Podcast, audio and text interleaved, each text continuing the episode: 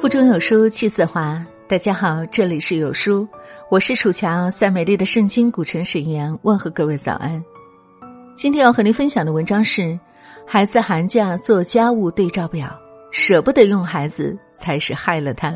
一起来听。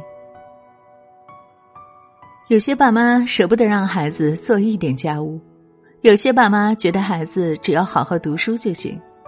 其实做家务不仅能培养孩子的动手和自主能力，还能帮助孩子增强自信。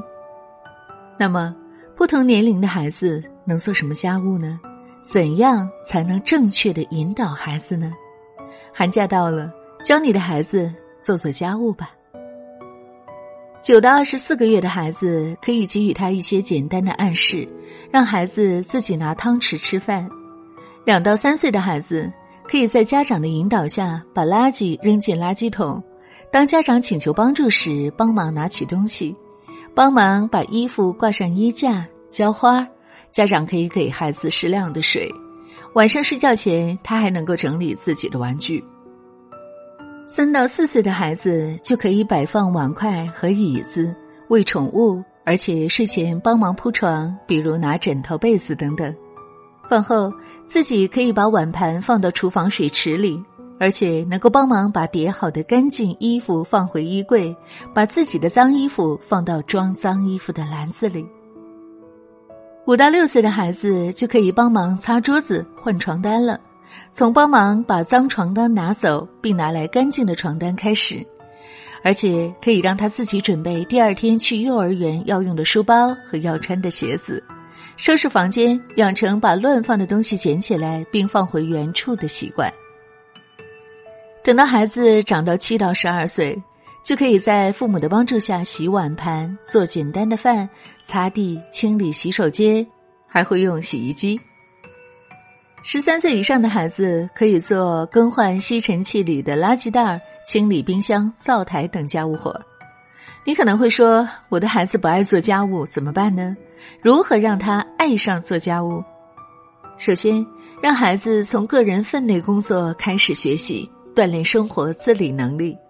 比如，自己学习将衣服穿好、放好，自己的玩具自己收拾，把脏衣服放进篮子里，而且可以和孩子一起讨论他能做些什么，想做些什么，设计一份工作计划表，然后按照计划表来执行。每做好一项就打出分数，并给予孩子适当的鼓励。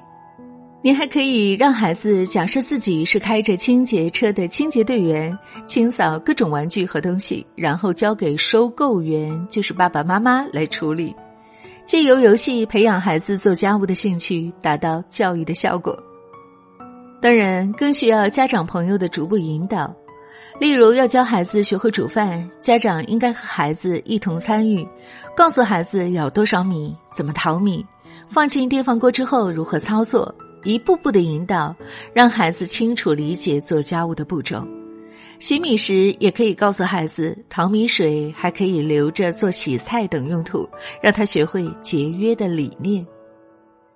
在你引导孩子做家务的时候，还要注意以下的六点：第一点。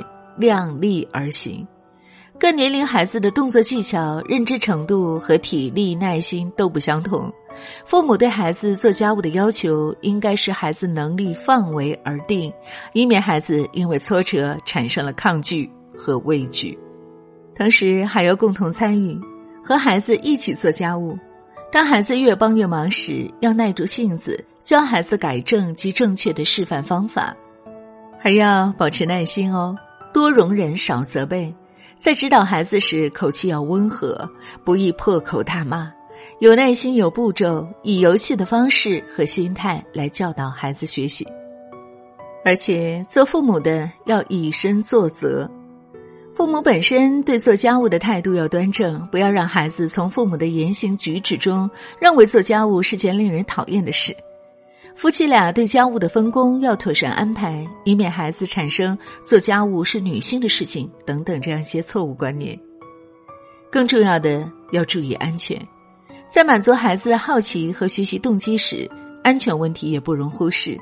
拿取危险物品时，父母要替孩子拿，较大的孩子可教其正确的使用方法和动作，以确保安全。最后一点，经常鼓励。无论孩子做的如何，别忘了给予赞美和鼓励哦，让孩子知道他做的每件小事你都看到了。因为年纪小，能力、耐力都有限，自然不如大人做的纯熟。好了，亲爱的小伙伴们，这就是今天要和您分享的美丽文字。